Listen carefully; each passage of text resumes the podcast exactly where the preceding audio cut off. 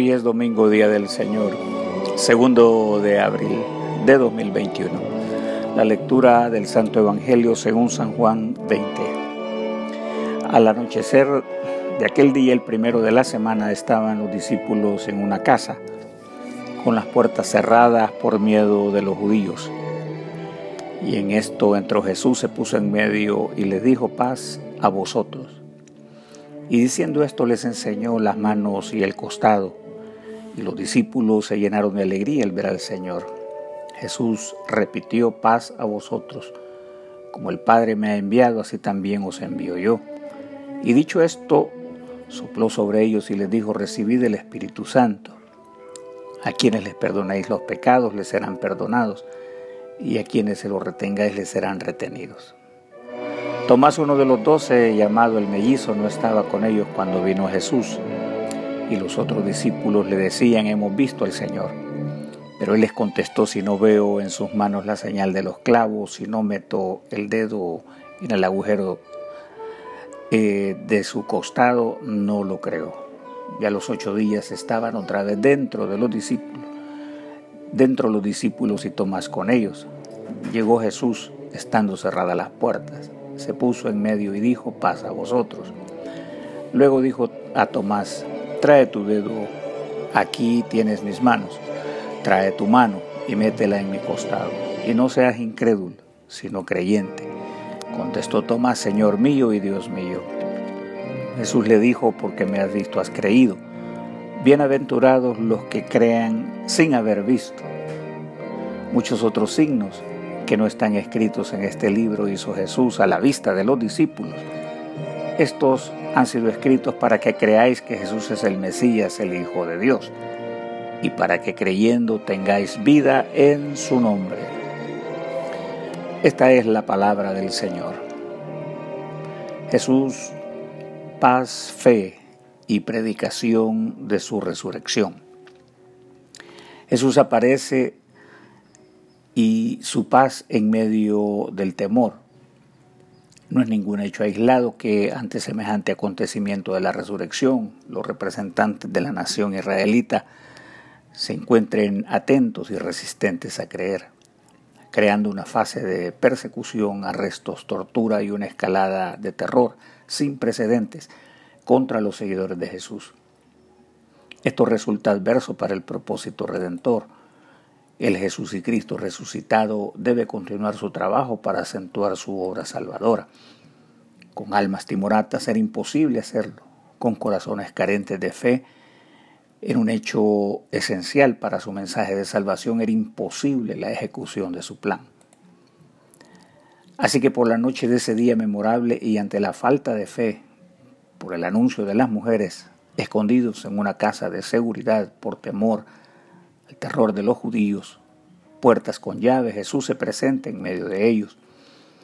Y como una contradicción al terror impuesto pronuncia las palabras de confianza, paz a vosotros, y a sus discípulos decaídos por el miedo les ofrece su paz, como lo prometió en el pasado, mi paz os dejo, mi paz os doy, no os la doy como el mundo la da, no se turbe vuestro corazón ni tenga miedo. Los discípulos tendrán paz a pesar de ser perseguidos por un mundo que los odiará tanto como odiaba Jesús. Mientras que este texto usa la palabra griega para la paz, eirené, el concepto judío es el mismo utilizado, el de shalom, que indica más la ausencia de un conflicto, un bien que es el regalo de Dios. Se puede decir que en el pensamiento judío paz y alegría eran señales del tiempo escatológico, queriendo afirmar la intervención de Dios que habría traído armonía a la vida humana y a este mundo. Es la promesa realizada en Jesús cuando el reino trasciende a la realidad de esta vida presente. Los discípulos están llenos de alegría ante la aparición de un muerto por violencia con todas las señales del caso. Y de nuevo Jesús destaca su paz. Luego pronuncia el orden celestial del Dios triuno en su autoridad. En ese orden recuerda la escritura, yo os enviaré otro consolador, el Espíritu de verdad. Como el Padre me envió, así os envío a vosotros. Y recuerda que en la oración ecuménica dijo, así como tú me enviaste al mundo, así yo les he enviado al mundo. Sicut misi eos inmundo et eos misi eos inmundo. El llamado es a proclamar la cruz y la resurrección según la consigna apostólica. Así que hermanos, cuando fui a vosotros para anunciar el testimonio de Dios, no fui con excelencia de palabras o de sabiduría, pues me propuse no saber entre vosotros cosa alguna sino a Jesucristo y a este crucificado. Este cuerpo diplomático de Jesús el Cristo lleva las huellas del crucificado. Vive con el padecimiento, vive con las persecuciones por causa de la justicia y la verdad, en su entrega al prójimo, la salvación por los perdidos ante un sistema del mundo que oprime, persigue, mata, destruye vidas y se esfuerza por promover la pobreza. Los seguidores de Jesús hemos recibido una vocación de ofrecer nuestra vida como Jesús lo hizo Pablo dice, de ahora en adelante no quiero que nadie me cause más dificultades, pues llevo marcadas en mi cuerpo las señales de lo que he sufrido en unión con Jesús. Estas son las lúcidas credenciales para todos los que desean tomar la cruz y seguir al resucitado. La fe, un don que llega de formas distintas. Veamos la experiencia de Tomás, el discípulo que pone a prueba las cosas y que ha mostrado deseo de tener fe, de creer. No ha sido reacio a Dios, sino que atiende a su conciencia, a la exigencia natural de nuestro ser. Vean hermanos, se puede afirmar que todos hemos resistido a la fe de alguna manera. La perícopa demuestra que la fe viene de diferentes formas, ya que somos personas distintas. Se dice de Juan, ese discípulo querido de Jesús, que cree al ver la tumba vacía. María cree cuando el Señor le llama por su nombre. Los discípulos deben ver al Señor resucitado y no dudan para nada. Sin embargo, Tomás dice que debe tocar sus heridas. Aunque esa necesidad se evapora una vez que ve a Cristo resucitado, por supuesto. Hay algo que decir de Tomás. En griego se llama Dídimo en latín doble, en griego didomo, me hizo a causa de la vacilación de su corazón en creer. También quiere decir abismo, porque penetró la profundidad de los abismos de Dios.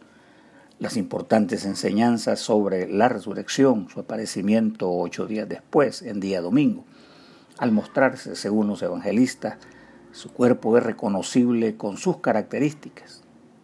Lucas habla del resucitado comiendo con sus discípulos. También esas huellas del resucitado se tornan distintivas para los hermanos terrenales, recordando al apóstol que nos dice, habla del cuerpo resucitado y lo señala como incorruptible, poderoso, glorioso y espiritual a la vez. Ciertamente es un misterio y a la vez un hecho muy esperanzador es real a quienes por la fe creemos en el poder eh, magnífico de la resurrección, que es un don de Dios para todo aquel que crea. Cuando se escriben los evangelios, también es importante recordar que la iglesia tenía un problema en el orden de la teología, una interpretación muy influyente con dos segmentos de pensamientos, los docetitas y los gnósticos. También creían que la materia física era malvada y que por lo tanto Jesús no podía haber sido verdaderamente humano. La mención de las manos y el costado herido de Jesús presenta una discusión para este tipo de dualismo. Las apariciones de Cristo y sus palabras, mete tu dedo aquí y ve mis manos y alarga acá tu mano y métela en mi costado. Más adelante quedarán definidos los puntos de fe necesarios para la estabilidad de nuestra grandísima fe. Se puede notar que Jesús no condena a Tomás por su falta de fe, sino que le proporciona lo que le ayuda a creer. Y así es Dios con cada uno de nosotros. No importa cuán difícil sea o duro el corazón, Dios siempre encontrará la forma de llegar con la fe al corazón del ser humano. Tomás ha exigido ver y tocar al Señor resucitado y Jesús le permite hacerlo. No hay ninguna indicación que Tomás toque las heridas de Jesús. Con ver al Cristo herido y resucitado le basta. A todos en forma general nos ocupa una gracia particular donde Dios dispensa su gracia a través del Espíritu Santo para activar afirmativamente la fe en Cristo Jesús resucitado. Dice el apóstol, porque por gracia sois salvos por medio de la fe, y esto no de vosotros, pues es don de Dios, y no es por obras, para que nadie se gloríe. Así nuestra fe, gracia y salvación proviene de la fuente más segura, es su Espíritu, quien la otorga a cada persona que crea al mensaje del Evangelio. La importancia del testimonio de creer en Jesús el Cristo, el Hijo de Dios, y la cadena de la predicación de todas las generaciones.